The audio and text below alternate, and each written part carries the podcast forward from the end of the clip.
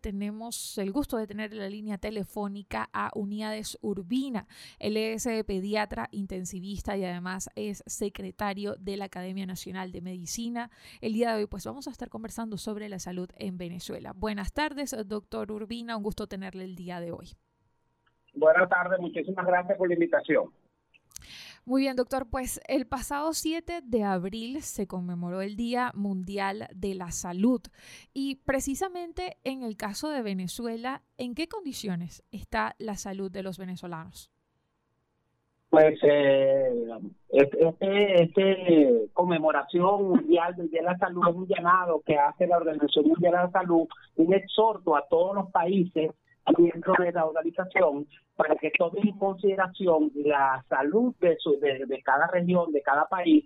Y por supuesto, Venezuela no ha escapado en los últimos 10 años al menos de eh, un deterioro progresivo de las condiciones de salud del pueblo venezolano. Esto ha sido denunciado, ha sido informado, puesto en alerta desde la Academia Nacional de Medicina y sociedades científicas y nosotros lo, lo esbozamos y lo reafirmó la Organización Mundial de la Salud cuando hizo un documento sobre Venezuela diciendo que estábamos, persistimos y seguimos en una emergencia humanitaria compleja. ¿Qué significa una emergencia humanitaria compleja? Cuando un país aunque no haya tenido una guerra civil, a un país, aunque no haya tenido un, una catástrofe natural o producida por el hombre, tiene los efectos de estos, de estos eventos como son descalabro de la salud pública, eliminación o suspensión de programas de salud y atención poblacional, disminución de las coberturas vacunales. Entonces nosotros, aunque no hemos tenido esos eventos, tenemos la consecuencia desde hace más o menos 10 años y se ha ido incrementando de esta emergencia humanitaria completa. Doctor Urbina, desde la Academia Nacional de Medicina, ¿cómo han visto y cómo evalúan el estado y el porcentaje de la cobertura de vacunación en el país? Eh, aunque no tenemos cifras oficiales, Valentina, siempre nos apoyamos en cifras de la Organización Panamericana de la Salud, que obligatoriamente cada país debe reportar eh, de acuerdo a la información que ellos suministren y eso lo reportan las páginas oficiales. Nosotros tenemos en Venezuela, antes de la pandemia y antes del bloqueo famoso que nos quiere vender como una barajita para justificar todo, ya teníamos unas bajas coberturas vacunales. Cuando hasta el año 2000 Venezuela fuimos pioneros en Latinoamérica de, que, de esquemas de vacunación poblacionales públicos de muy buena calidad, muy actualizados, pero desde entonces hemos ido en retroceso y hoy día cuando sumamos transversalmente la cantidad de vacunas que coloca el Ministerio Popular de la Salud, apenas llegamos entre 56 a 58% de la población vacunada. Eso significa que estamos muy por debajo de las cifras que exige la Organización Mundial de la Salud, que habla entre 95 mayor o igual al 95% de la cobertura vacunal. Y repito, cuando sumamos transversalmente, apenas llegamos a un 56-58%, sobre todo en los menores de 5 años. Muy bien, y le recordamos a nuestra audiencia que el día de hoy estamos conversando en este país con el doctor Unidades Urbina, él es eh, pediatra intensivista, además es secretario de la Academia Nacional de Medicina y pues el día de hoy estamos eh, conversando sobre el estado de la salud de los, de los venezolanos, también lo que tiene, lo que está relacionado con la cobertura de vacunación en el país. En este escenario, ya a tres años de lo que fue el decreto de la pandemia, doctor Urbina, ¿cómo se encuentra la atención en los centros de salud en el país? La atención está en muy malas condiciones, eso lo vemos a través de la encuesta que hacemos no oficial que se llama Encuesta Nacional de Hospitales vamos viendo cómo antes de la pandemia ya teníamos un desabastecimiento muy importante en los hospitales. Los hospitales se han convertido en Venezuela lastimosamente en un depósito de seres humanos. En Venezuela, Valentina, si usted va a un hospital público, usted debe poner, ojo, datos de la Oficina Panamericana de la Salud. Más o menos el 73% de los gastos que que incurre un paciente por su patología en un hospital público deben salir del bolsillo del paciente. Eso no es salud pública gratuita.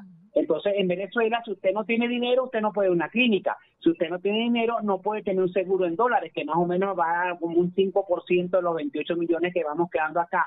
Pero aún así, si usted no tiene dinero, va a un hospital público, usted tiene que pagar exámenes, lencería, comida, medicamentos. Entonces, la, la atención en los hospitales antes de la pandemia no era buena y durante la pandemia, por supuesto, cayó mucho más la atención y eso da cuenta cuando vemos cuánto tardamos en en, atender un paciente con un infarto, más o menos en un promedio actualmente que ha mejorado en algo, dos horas. Dos horas en la vida de un paciente que depende de un vasodilatador o de una aspirina es mucho tiempo. Entonces, eso, ese déficit tenemos que mejorarlo y la única forma de mejorar es que el gobierno nacional invierta realmente la cantidad necesaria de dinero en salud pública y no solo que lo invierta, sino que haga una inversión adecuada, porque si uno revisa los hospitales, Valentín, usted puede ver que han puesto luces de neón, le han puesto afiches, ya, pero al final del cuento no está atendiendo la salud del pueblo venezolano. Entonces hay que hacer una inversión proba en los hospitales venezolanos que incluiría mejorar infraestructura, mejorar la atención médica,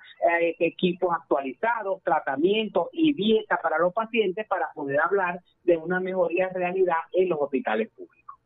Muy bien, doctora Urbina. Ya para finalizar, este, quisiera también conocer de su parte Em, los avances que se han podido dar en materia del trasplante para pacientes renales en el país.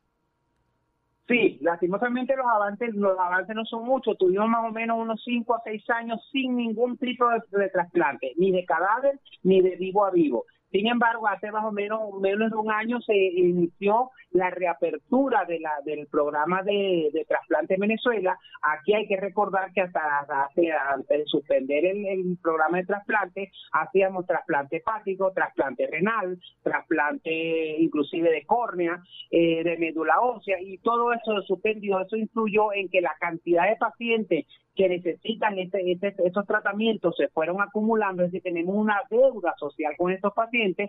Afortunadamente, aunque sea en muy poco nivel, se está empezando a, a reabrir los programas de trasplante y procura de órganos en Venezuela.